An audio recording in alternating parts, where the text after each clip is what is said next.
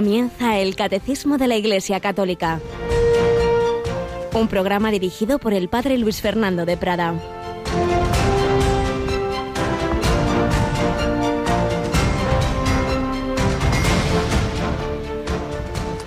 En el sexto mes, el ángel Gabriel fue enviado por Dios a una ciudad de Galilea llamada Nazaret, a una virgen desposada con un varón llamado José, de la estirpe de David, y el nombre de la virgen era María.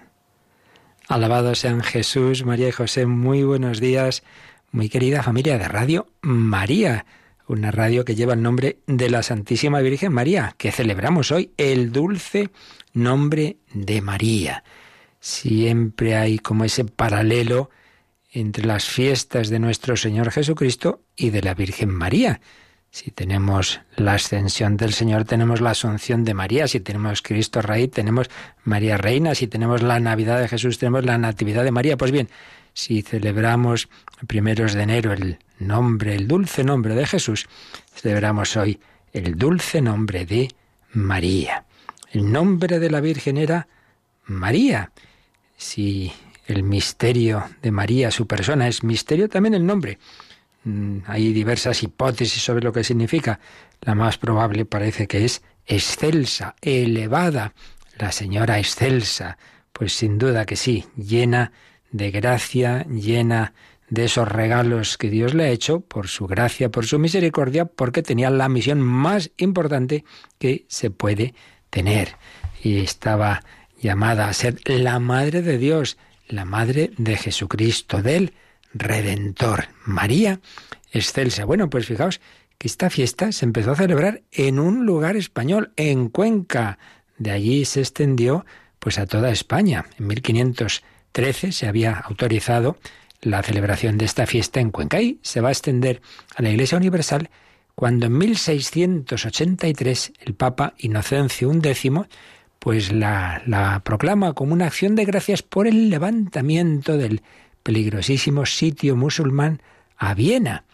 Allí fueron derrotados por los turcos, una vez más habían intentado invadir Europa y hubieran entrado en Austria, lo que todo eso hubiera significado, y la invocación de la Virgen, pues vieron aquellos soldados cristianos que ayudó a que se levantara ese sitio y por fin pues quedara libre eh, Austria, Viena, de ese ataque. El dulce nombre de María, la Virgen María, excelsa, nuestra Madre, llena de gracia, pero una elevación que para nada significa que esté lejos de nosotros, todo lo contrario, es la Reina y Madre de misericordia.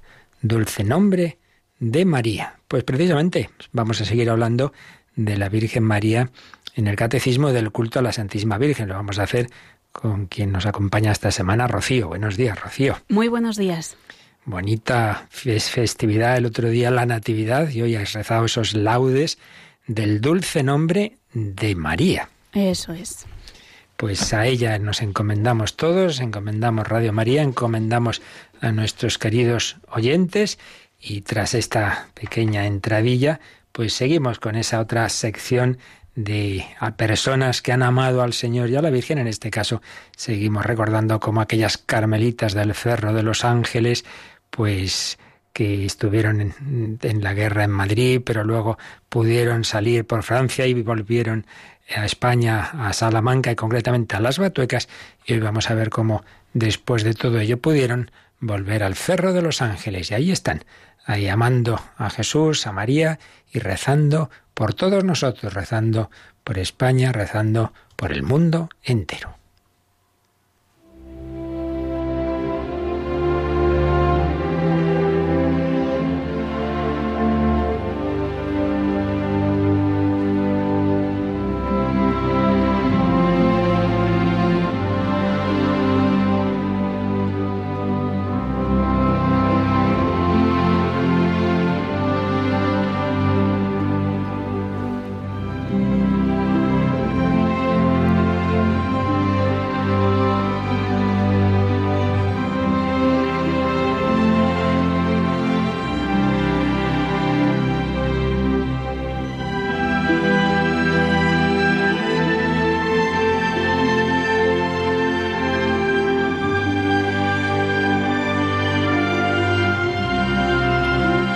Habíamos dejado a las carmelitas del Cerro de los Ángeles instalándose en las Batuecas, en ese desierto carmelitano, pues allí se fue esa comunidad después de todas las penalidades que hemos estado recordando, de estar aquel año en aquel piso, hacinadas en aquel piso de Claudio Cuello, y como luego pues fueron allí a las Batuecas desde septiembre de 1937 hasta el final de la Guerra Civil. Pues bien, eh, ya antes del final, en febrero de 1939, la Madre Maravillas pues ya estaba pensando en volver al Cerro de Los Ángeles, donde el Señor le había inspirado el fundar aquel convento, a recuperar, a recuperarlo.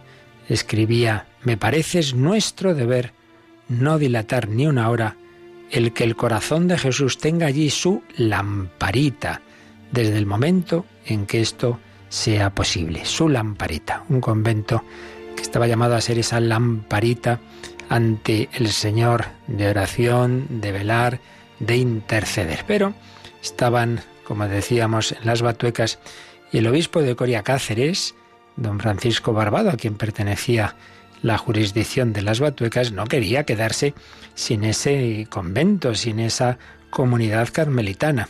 Y entonces la Madre Maravillas vio en esa petición y en las vocaciones que llegaban a Batuecas, pues una señal del Señor y solicitó licencia a Roma para hacer allí una fundación, la fundación de San José del Monte de las Batuecas, de manera que iban a quedar allí 15 monjas.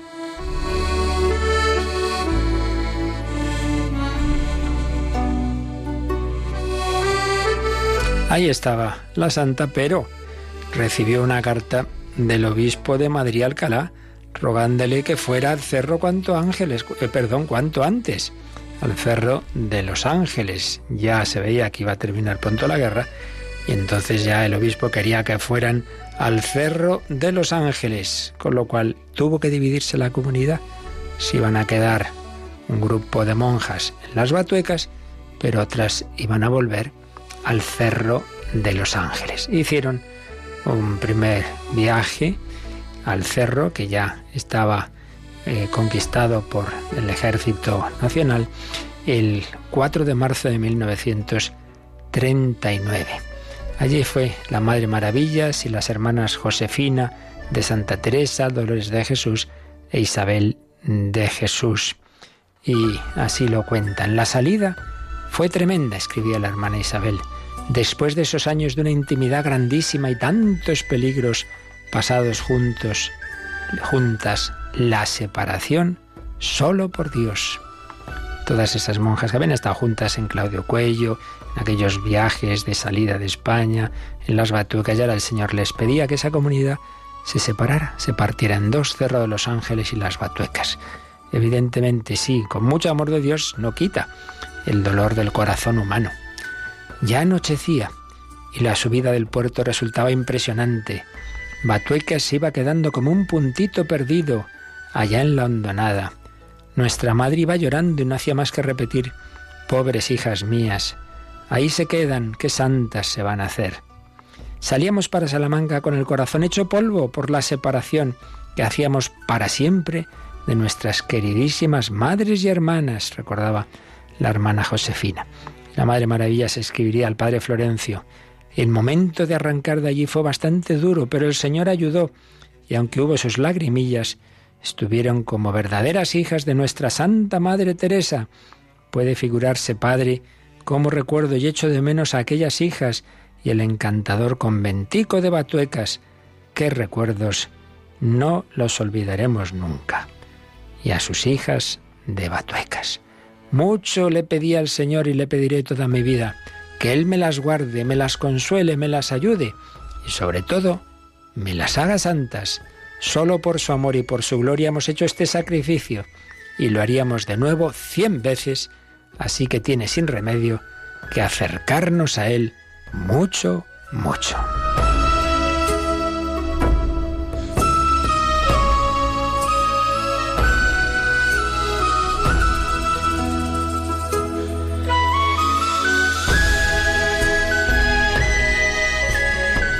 Y ya pues la Madre Maravillas pidió a una seglar, que siempre fiel colaboradora, doña Hortensia, que fuese a buscar al resto de las hermanas profesas que estaban destinadas al cerro.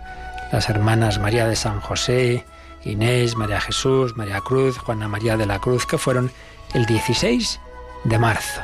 Y desde el 5 hasta el 28 de marzo, como aún no podían subir al cerro, en las Ursulinas se dedicaron a hacer algunas labores, entre ellas unas crucecitas de madera donde incrustaban un pequeño corazón tallado con piedras del monumento que había sido dinamitado, que había sido profanado.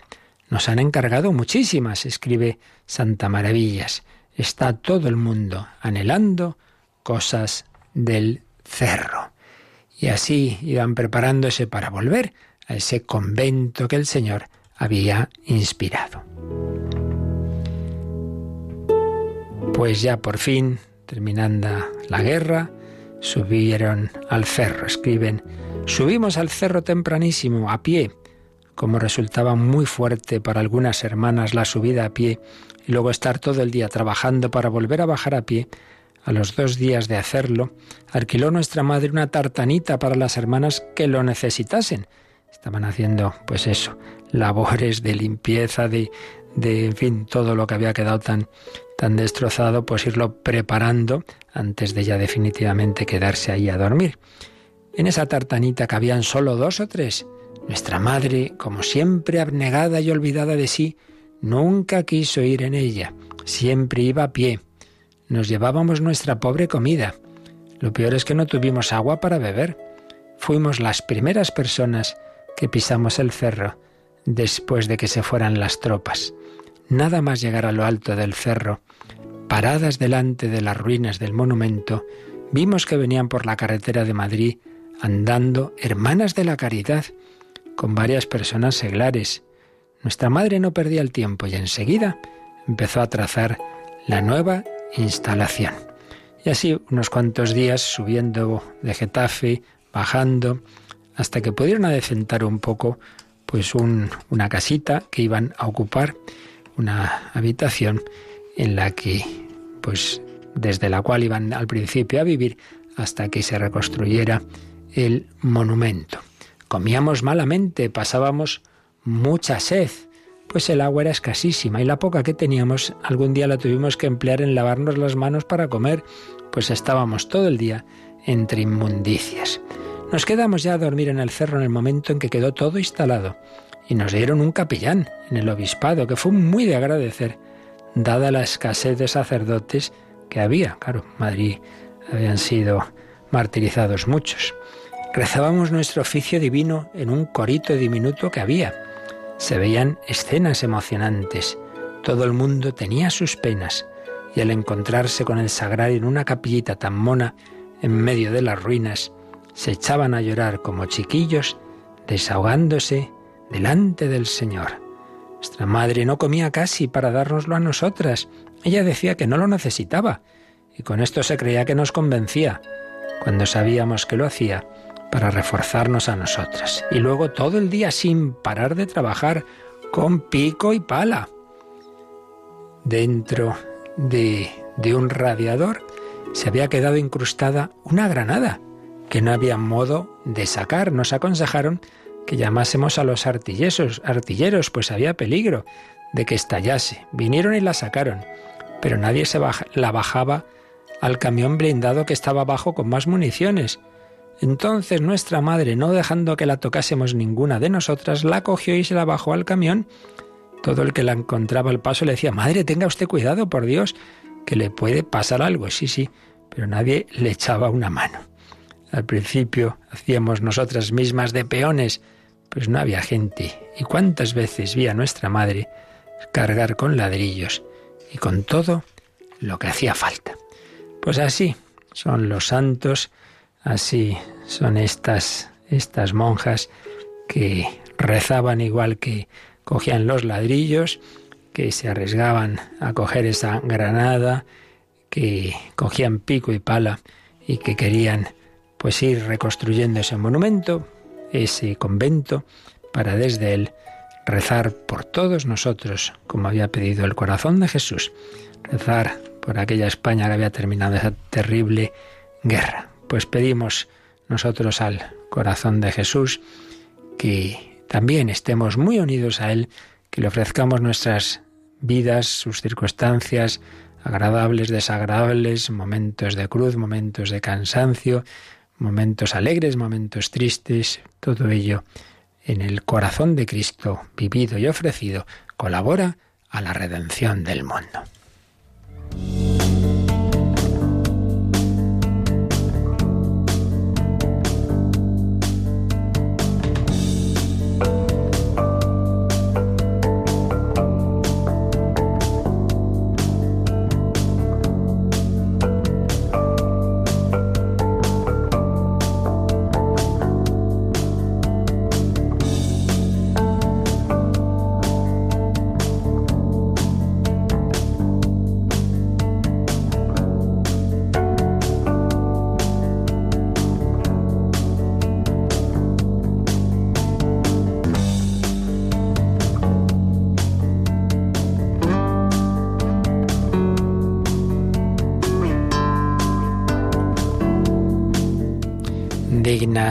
Hijas de la Virgen María del Monte Carmelo, cuántas advocaciones de nuestra Madre María, la dulce Madre de nuestro Redentor.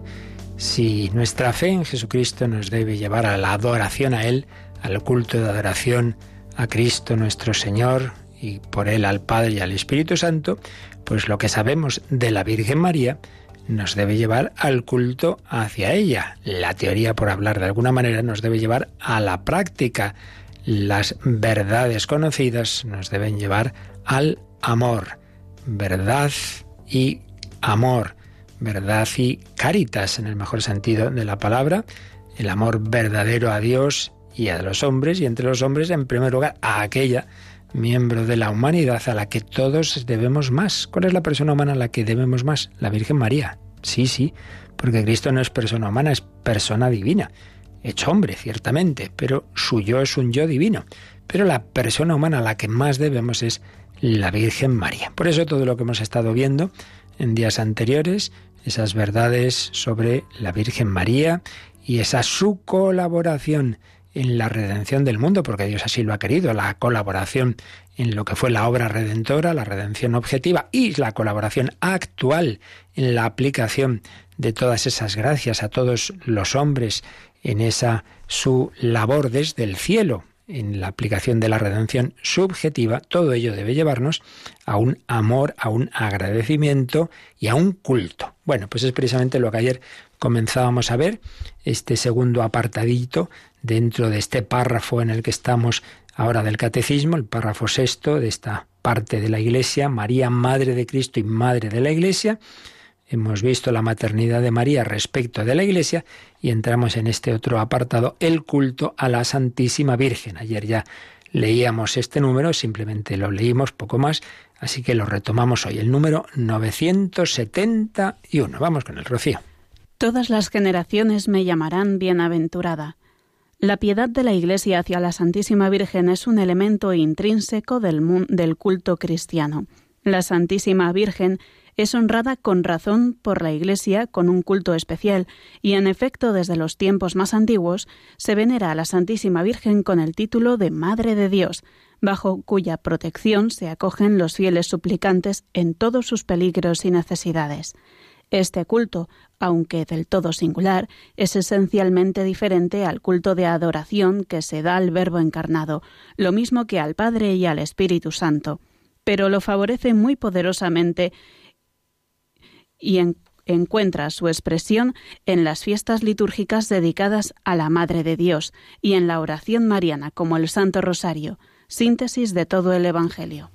Bien, pues es la síntesis que nos hace catecismo en un solo número, en 971, de bueno, todo lo que es el culto a la Santísima Virgen, como ayer dijimos, nosotros vamos a desarrollarlo un poco más, aunque hay otros lugares del catecismo, sobre todo la parte cuarta de la oración, donde también se habla de, del culto a la Virgen, pero En este número nosotros, como digo, vamos a detenernos un poco, que vale la pena que dejemos claro pues todo lo, lo esencial, lo esencial del culto a la Virgen. Ya los detalles, pues hay otros programas mariológicos donde se desarrolla, pero vamos aquí a, profundizar un poquito en lo que aquí nos ha resumido el catecismo. Ayer ya comentábamos las primeras frases de este número 971. En primer lugar, la frase del Evangelio de San Lucas, esta profecía de María. Todas las generaciones me llamarán bienaventurada. Pues también nosotros, 20 siglos después, también la estamos felicitando. Decíamos como no hay ningún nombre de mujer, ninguna mujer tan aclamada, invocada, representada, cantada, esculpida, pintada, que llevamos en millones y miles de millones de medallas al cabo de los siglos. Todas las generaciones me llamarán bienaventurada. Luego decíamos algo sobre esta frase de la exhortación Marialis Cultus del Papa Pablo VI. La piedad de la Iglesia hacia la Santísima Virgen es un elemento intrínseco del culto cristiano, es decir, comentábamos que así como hay devociones, digamos, opcionales, hay quien pues tiene tal espiritualidad, quien tiene tal otra, quien tiene tal devoción, eh, de tal práctica, tal otra, tal santo, a tal otro, bien, eso pues es opcional, pero no lo es eh, la Virgen María, porque no es una santa más es parte de, lo esencial de nuestra fe. María no es el centro, pero está en el centro. El centro es Jesucristo, pero el Hijo de Dios hecho hombre, Jesucristo, lo es, se ha hecho hombre precisamente gracias a la colaboración de María, que no solo fue colaboración en el sí de la Anunciación, sino que lo mantuvo ese sí, un sí sostenido toda su vida y lo mantiene ahora y sigue colaborando con Jesucristo sentada a su derecha por hablar con los términos habituales. Por tanto, es esencial, no se puede ser cristiano sin ser mariano. Otra cosa, repito, es sin tal o cual devoción a la Virgen María. Sigue diciendo el catecismo y en este caso, después de haber citado la Marielis Cultus, se va a basar, como en muchos de los textos que hemos visto estos días, muchos de los números se va a basar en la Lumen Gentium del Vaticano II.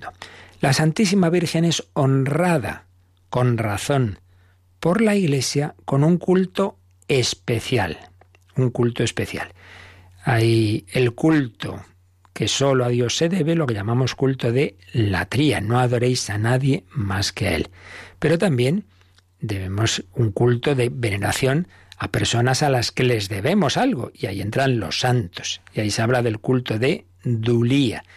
Veneramos a Dios, pero Dios que ha hecho su obra en los santos. Pues bien, entre la latría, el culto que se debe a solo Dios de adoración, reconocer que solo Dios es Dios, solo es nuestro creador, entre ese culto de latría y el culto de veneración a los santos de Dulia, hay un culto a una santa muy especial, la santa de todos los santos, culto especial. Por eso se suele eh, usar la palabra hiperdulía. Sí, es un culto de veneración, pero hiper, en un grado muy excelso, superior al de los demás santos.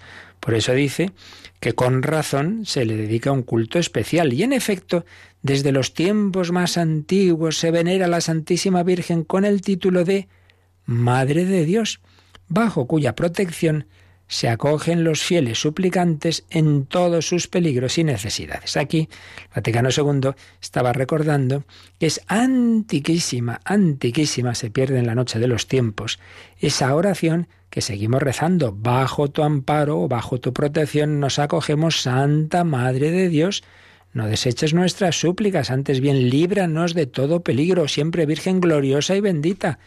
Desde muy antiguo, Santa Madre de Dios, antes incluso del concilio de Éfeso, en que se definió esa verdad en el 431. Desde tiempos antiguos se venera la Santísima Virgen. Claro, solo ella es Madre de Dios, por eso no se puede comparar con ningún otro santo. Título de Madre de Dios, bajo cuya protección se acogen los fieles suplicantes en todos sus peligros y necesidades. Sigue recogiendo el catecismo frases de la Lumen Gentium diciendo que este culto, aunque del todo singular, es esencialmente diferente del culto de adoración que se da al Verbo encarnado, lo mismo que al Padre y al Espíritu Santo, pero lo favorece muy poderosamente, lo que antes hemos dicho. Es un culto singular a María, pero evidentemente siempre es distinto, esencialmente diferente del culto de adoración que se debe a solo Dios, Padre, Hijo y Espíritu Santo, y en el caso del Hijo, el Hijo hecho hombre. Por eso adoramos a Jesucristo también como hombre, porque es la humanidad de la segunda persona de la Trinidad, es la humanidad del Hijo de Dios. Te adoramos y lo adoramos en la Eucaristía, culto de la tría. Obviamente a la Virgen nunca será ese culto, lo cual debe tener también su implicación práctica de que a veces hay personas que llegan a la iglesia y se dirigen enseguida a la imagen de la Virgen. Hombre, primero adora al Señor, es que está ahí en el sagrario, etc. Eh, y nos dice que es un culto diferente al que se da al Verbo encarnado y al Padre y al Espíritu Santo, pero lo favorece, es decir, María nos lleva a Dios, a Jesús por María. Dice también, y aquí hace una referencia a otro documento del Vaticano II, la Constitución sobre la Liturgia, Sacrosantum Concilium, dice que este culto encuentra su expresión en las fiestas litúrgicas dedicadas a la Madre de Dios y en la oración mariana, como el Santo Rosario, síntesis de todo el Evangelio. Es decir, nos dice que este culto a la Virgen tiene, por un lado, siempre lo más importante es la liturgia, obviamente. El principal culto es el culto oficial de la Iglesia, la liturgia. La Virgen está presente, fijaos, siempre en todas las celebraciones eucarísticas, en todas. Aunque no sean misas de la Virgen, siempre se hace referencia, ya os acordáis, que después de la consagración, eh, cuando se están haciendo los, las intercesiones, siempre se habla con María, Madre de Dios, también a veces antes de la consagración, siempre hay una presencia de la Virgen en toda celebración. Pero luego además es que hay celebraciones específicamente marianas en los diversos rangos de las celebraciones litúrgicas que tienen el rango supremo, lo que llamamos las solemnidades. Las fiestas más importantes son solemnidad. Y ahí tenemos la Inmaculada Concepción, Santa María, Madre de Dios, la Asunción, etc. La solemnidad. Luego, el siguiente eh, rango es la fiesta. La fiesta. En la solemnidad hay dos lecturas, hay el credo, la, por ejemplo, la, encarnación y anunciación, pues es solemnidad. Pero luego el siguiente rango es la fiesta. La fiesta, por ejemplo, eh, eh, es fiesta, la presentación, que es por un lado fiesta del Señor, pero también es pues, fiesta de la Virgen María. Pues ahí es eh, se, se reza el Gloria, por ejemplo, pero no el credo. Fiesta, bien. Y luego las memorias. Hay memorias obligatorias, memorias obligatorias eh, que debemos celebrar, por ejemplo, María Reina, el 22 de agosto, una semana después de la solemnidad de la Asunción, y luego hay memorias libres, como el dulce nombre de María o tantas otras advocaciones de la Virgen María. Por tanto, por un lado, culto litúrgico, pero luego también otro tipo de devociones que no son de la liturgia, pero que la Iglesia aprueba o incluso recomienda vivamente. Y entre ellas hay dos que la Iglesia siempre ha recomendado muchísimo, la Iglesia y la propia Virgen María, que es sobre todo el rosario y también el ángelus, antiquísimo, ¿verdad? Que a lo largo del día pues se suele rezar en varios momentos, el más eh, específico y típico ya sabemos que son las doce de mediodía. La oración mariana como el Santo Rosario, síntesis de todo el Evangelio, una expresión del Papa Pablo VI en la exhortación Marialis Cultus. Bien, esto es lo esencial que nos dice este número, el número 971, una síntesis que nos hace de lo que ahora nosotros vamos a desarrollar un poquito más sobre el culto a la Virgen María. Vamos a quedarnos diciéndole a la Virgen que queremos, que queremos un verdadero culto. El verdadero culto es el que nos lleva a la fe, a la esperanza y al amor, a amar a María.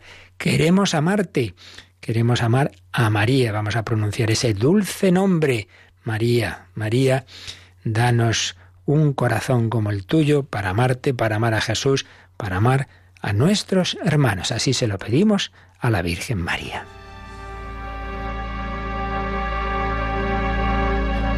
María.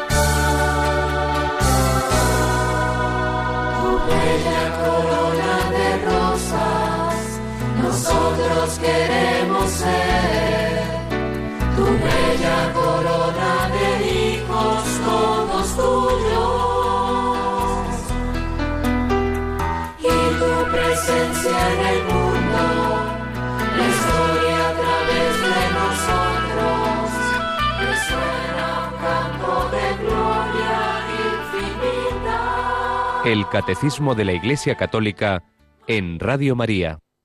María, queremos amarte, verdadero culto, aunque tenga expresiones externas, obviamente, pero ante todo está en el corazón. Bueno, vamos a profundizar un poquito en este tema que nos ha resumido el catecismo en este número. Hemos visto cómo se basa en la Lumen Gentium. Vamos a leer algunos números de la Lumen Gentium, que en parte ya hemos visto algunas frases citadas por el Catecismo. Número 66 de la Lumen Gentium nos dice que a María, exaltada por voluntad divina sobre todos los ángeles y hombres después de su Hijo, Dios así lo ha querido, ponerla por encima de todos después de su Hijo, obviamente, se la honra justamente por la Iglesia con un culto especial, como que es la Madre de Dios, que intervino en los misterios de Cristo. Claro, el culto es consecuencia de la fe, de lo que hemos visto en los días anteriores, de que María ha colaborado a la redención, de que ha sido llamada a ser Madre de Dios, que ha sido llena de gracia desde su concepción y que ya ha respondido a esas gracias libremente y ha colaborado fidelísimamente en todo momento. Desde los tiempos más remotos se venera a la bienaventurada Virgen. Hay incluso han aparecido eh, grafitis, digamos, en, en lugares antiquísimos, en catacumbas, en las que aparece el nombre de María junto al de Jesús, algo muy, muy del inicio, probablemente del, del mismo siglo I. Con el título, mm, perdón, se venera la bienaventurada Virgen con el título de Madre de Dios, bajo cuyo amparo se refugian suplicantes los fieles en todos sus peligros y necesidades. Ya comentábamos antes esta, esta frase que recoge el catecismo. A partir sobre todo del concilio de Éfeso, el culto del pueblo de Dios a María creció maravillosamente, con muestras de veneración, de amor, de invocación y de imitación. Según las palabras de la misma Virgen, me llamarán bienaventurada todas las generaciones, porque el poderoso hizo obras grandes en mí. A partir de ese concilio, en el año 431 es cuando se dice que más o menos entonces se, se, forma lo que sería la segunda parte del Ave María. Santa María, Madre de Dios, ese dogma que definió el concilio de Efeso, María es Madre de Dios, pues Santa María, Madre de Dios, ruega por nosotros, ruega por nosotros pecadores. Este culto, tal como existió siempre en la Iglesia, aunque es del todo singular, se diferencia esencialmente del culto de adoración que se tributa al Verbo encarnado. Leíamos también antes. Las diversas formas de devoción a la Madre de Dios que dentro de los límites de la doctrina sana y ortodoxa ha aprobado la Iglesia, atendiendo a la variedad de tiempos y lugares y a la índole y mentalidad de los fieles, lo que hacen es que al honrar a la Madre se conozca mejor, se ame, se glorifique y se obedezca al Hijo, porque en todo existe y en quien quiso el Eterno Padre habitase toda plenitud. Es decir, hay muchas formas de devoción a la Virgen, aprobadas por la Iglesia, otras pues cosas que a lo mejor en un momento dado se han hecho, pues no tienen ese fundamento teológico y a veces hay desviaciones, como en todo en la Iglesia, pero las verdaderas y sanas formas de devoción se notan que lo son en que nos llevan a Jesucristo. Gran San Luis María Griñón de Montfort, tratado de la verdadera devoción a la Santísima Virgen María, insiste en ello. Realmente María nos lleva siempre a Jesús, a Jesús por María. Alguna vez o varias veces le preguntaron a San Juan Pablo II, ¿por qué quiere usted tanto a la Virgen? Y respondía, porque me lleva a Jesús, porque me ha llevado siempre a Jesucristo.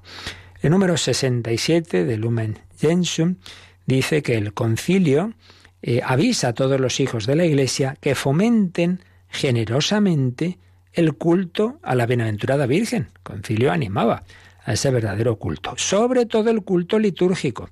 Claro, lo más importante siempre de todo lo que tiene la Iglesia es la parte litúrgica, es la que tiene más eficacia por, por estar basada en los sacramentos, etc. Eh, sobre todo el culto litúrgico. Que tengan también gran en gran estima las prácticas y ejercicios de devoción mariana recomendados por el magisterio a lo largo de los siglos. Muy importante la liturgia, pero no solo la liturgia. También hay otras prácticas y ejercicios, y el más recomendado es sin duda el rosario, recomendados por el magisterio a lo largo de los siglos, y que observen religiosamente cuanto en tiempos anteriores se decretó sobre el culto a las imágenes de Cristo, de la Bienaventurada Virgen y de los santos. Ya sabemos que hubo en épocas antiguas una herejía, los iconoclastas que rechazaban el culto a las imágenes también está el, error contrario de tomar la imagen como si fuera en sí misma eh, algo digno de, adoración. No, evidentemente la imagen es, representa a una persona, si esa persona es Dios, pues entonces pues tiene ese reflejo del culto de la tria y si es y si es la Virgen o los santos, pues es veneración, ese culto de Dulia, pero es como algo bueno que nos ayuda las imágenes, sabiendo que son eso, imágenes como el que lleva la foto de sus padres, de su esposa, etc. Concilio exhorta a los teólogos y predicadores que pongan empeño en abstenerse por igual, por igual de qué, de cualquier exageración falsa, así como de cualquier excesiva estrechez, al considerar la dignidad singular de la Madre de Dios. Bueno, pues en esto como en todo, pues los extremos, ¿verdad?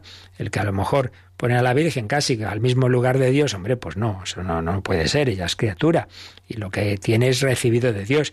Pero también los que son demasiado tacaños, no, no, no hablemos demasiado de la Virgen, que, que aquí lo importante es Jesucristo, hombre, sí, pero el propio Jesucristo ha querido elevar a su madre. Ni esas exageraciones, ni tampoco esa excesiva estrechez, lo que decía San Bernardo, aquello de, de María nunca satis, de María nunca, nunca basta, siempre hablemos más, ese gran amor que tenía a la Virgen María.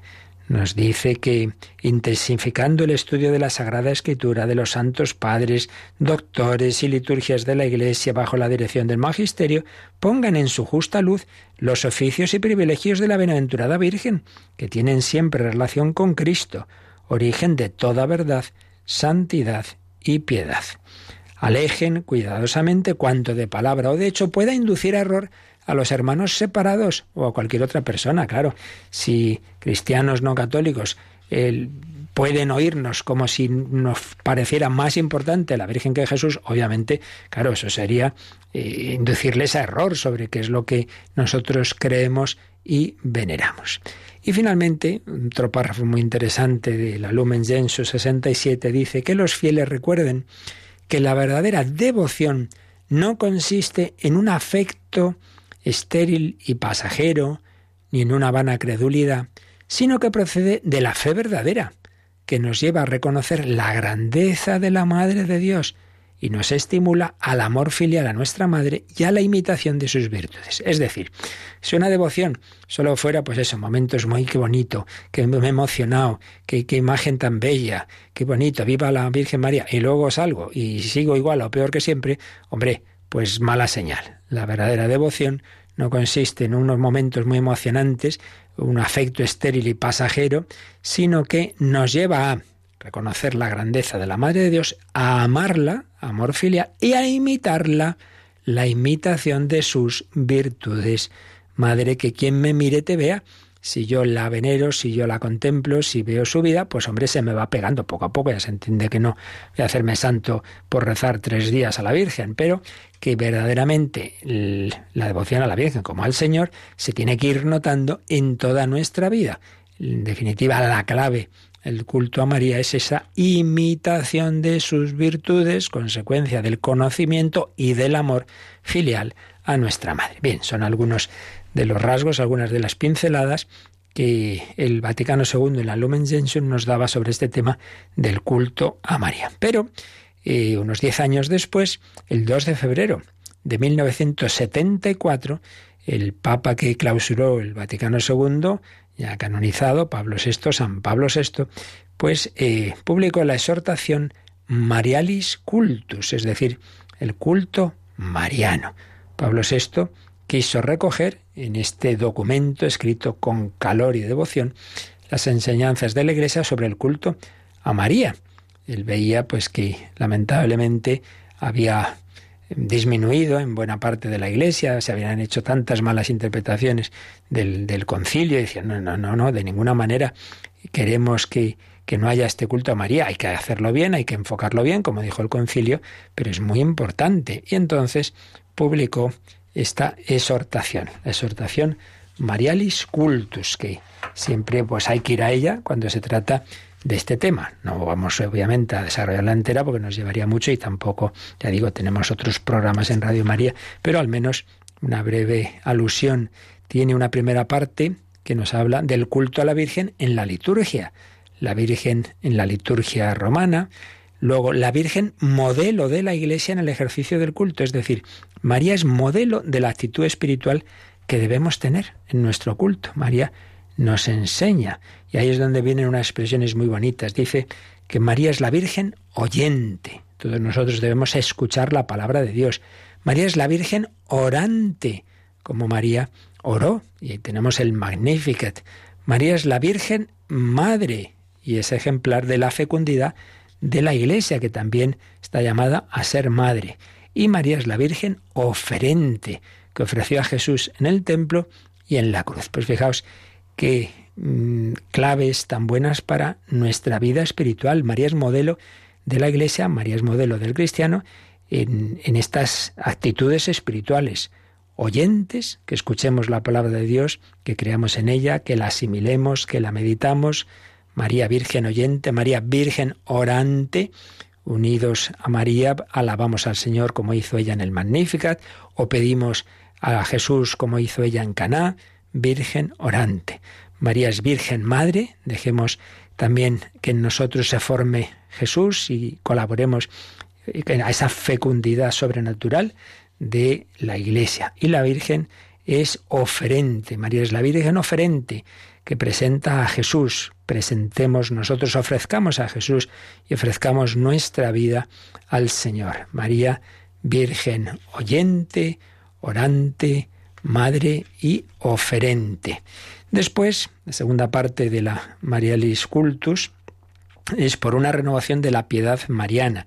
Y ahí nos da unas notas, unas características que ya veremos nosotros también más adelante, que debe tener el culto a la Virgen. Eh, a saber, el aspecto trinitario, cristológico y eclesial. Siempre la devoción a María pues nos lleva a la, la verdadera devoción, nos debe llevar a la Santísima Trinidad, nos debe llevar a Jesucristo y siempre con ese aspecto de que no sea algo individualista, sino en, dentro de la Iglesia. Y luego también otras orientaciones para el culto a la Virgen, una orientación bíblica, que nos basemos siempre en la escritura, en los textos tan bellos que hay en que aparece María, la orientación litúrgica, como hemos dicho, el culto más importante es siempre el litúrgico, la orientación ecuménica, que lo que hagamos pues no haga pensar a otros cristianos como que, que nosotros damos, ponemos por encima a la Virgen del Señor, evidentemente, y orientación antropológica, que veamos que la verdadera devoción a María nos ayuda a ser más y mejores personas humanas, a sacar todas esas virtualidades de nuestra naturaleza humana. Y finalmente, Pablo VI hacía unas indicaciones sobre dos ejercicios de piedad muy recomendados que ya hemos mencionado, el ángelus y el rosario. Vamos a leer solamente algunos de los eh, palabras que decía Pablo VI en este documento, algunas cosas ya las hemos dicho, en este Marialis Cultus. Nos, nos hablaba de cómo mm, eh, la Iglesia en, en esos años pues estaba considerando con adecuada perspectiva a la Virgen en el misterio de Cristo. La ha reconocido el puesto singular que le corresponde dentro del culto cristiano, como Madre Santa de Dios, íntimamente asociada al Redentor. No podía ser de otra manera. En efecto, recorriendo la historia del culto cristiano se nota que en Oriente como en Occidente las más altas y límpidas expresiones de la piedad hacia la bienaventurada Virgen han florecido en el ámbito de la liturgia o han sido incorporadas a ellas. Pues ahí hablaba de esa importancia de María en la liturgia. Sí, deseamos subrayarlo, decía Pablo VI. El culto que la Iglesia Universal rinde hoy a la Santísima Virgen es una derivación, una prolongación y un incremento incesante del culto que la Iglesia de todos los tiempos le ha tributado, con escrupuloso estudio de la verdad y con siempre prudente nobleza de formas. De la tradición perenne, viva por la presencia ininterrumpida del Espíritu y por la escucha continuada de la palabra, la Iglesia de nuestro tiempo saca motivaciones, argumentos y estímulos para el culto que rinde a la bienaventurada Virgen. Y de esta viva tradición es expresión altísima y prueba fehaciente la liturgia, que recibe del magisterio garantía y fuerza.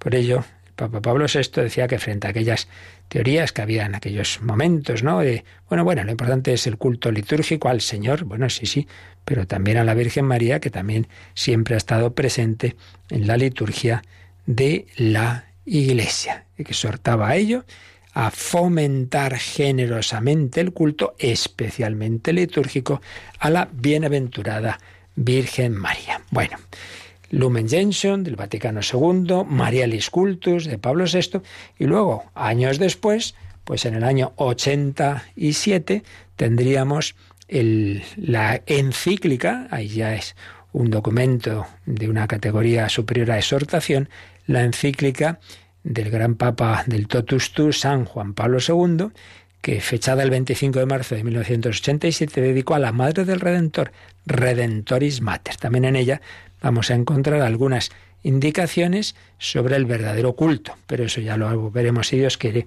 el próximo día. Nos quedamos de momento aquí en, en los fundamentos eh, del culto a María según el magisterio moderno de la Iglesia, desde el concilio para acá, pues como de ninguna manera la Iglesia quiere que se pierda ese culto, que evidentemente hay que enfocar bien. Ya hemos visto, no es ni el culto de adoración o de latría, pero tampoco hay que ser tacaños con, con dejándolo una cosa ahí como si apenas eh, fuera importante. Lo es y mucho el culto a la Santísima Virgen porque el Señor así lo ha querido. Porque María no es el centro, pero está en el centro. Pues le damos las gracias una vez más y invocamos a María, Santa María, ruega por nosotros pecadores. Si queréis una pregunta, algún comentario, qué significa María en vuestra vida, etcétera, pues unos minutitos tenemos para ello.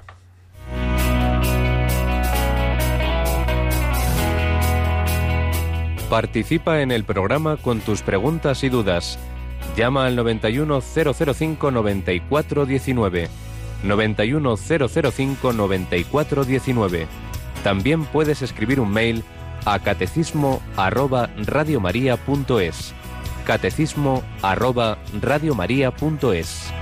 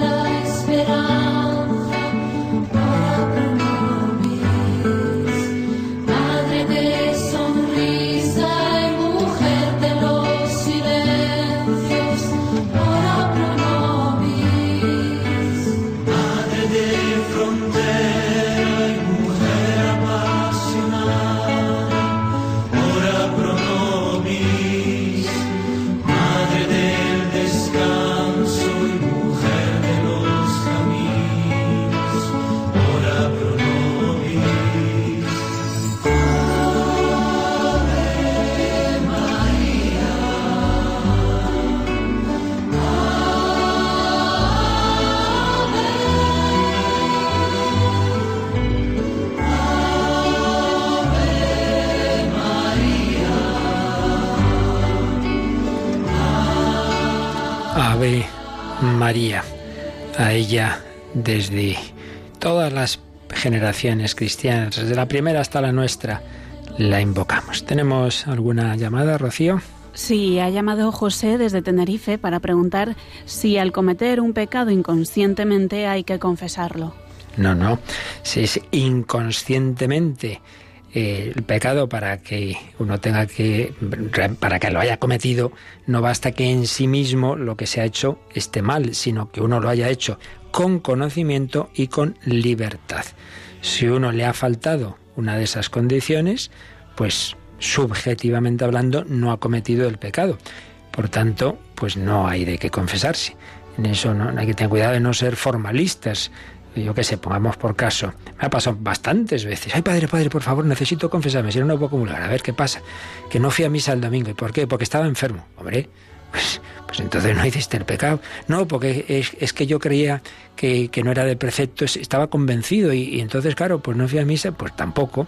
Y quien dice eso, pues tantas otras situaciones, ¿no? Otra cosa es que uno a lo mejor diga, bueno, mejor no pregunto, mejor no pregunto para no enterarme. Claro, si esa inconsciencia es por, digamos, aposta eh, de, no querer conocerla, pero si de lo que se trata es eso, verdadera ignorancia o falta de, libertad, uno ha hecho algo en una situación de, inconsciencia, etcétera, pues no, no hay pecado subjetivo, aunque objetivamente hablando lo que se haya hecho esté mal, por tanto no hay de qué confesarse. Muy bien, no os quedéis nunca con esas dudas, siempre pues conviene el exponerla si puede ser, evidentemente, sobre todo si es algo más personal, con un sacerdote con el que podamos hablar, pero si no, pues también aquí, si es una cosa general, pues siempre podéis planteárnoslo. Pues pedimos a la Virgen María que nos ayude a vivir este día bajo su mirada cariñosa, dulce, dulce nombre de María. A ella le pedimos su intercesión ahora para recibir la bendición del Señor. La bendición de Dios Todopoderoso, Padre, Hijo y Espíritu Santo, descienda sobre vosotros. Alabado sea Jesucristo.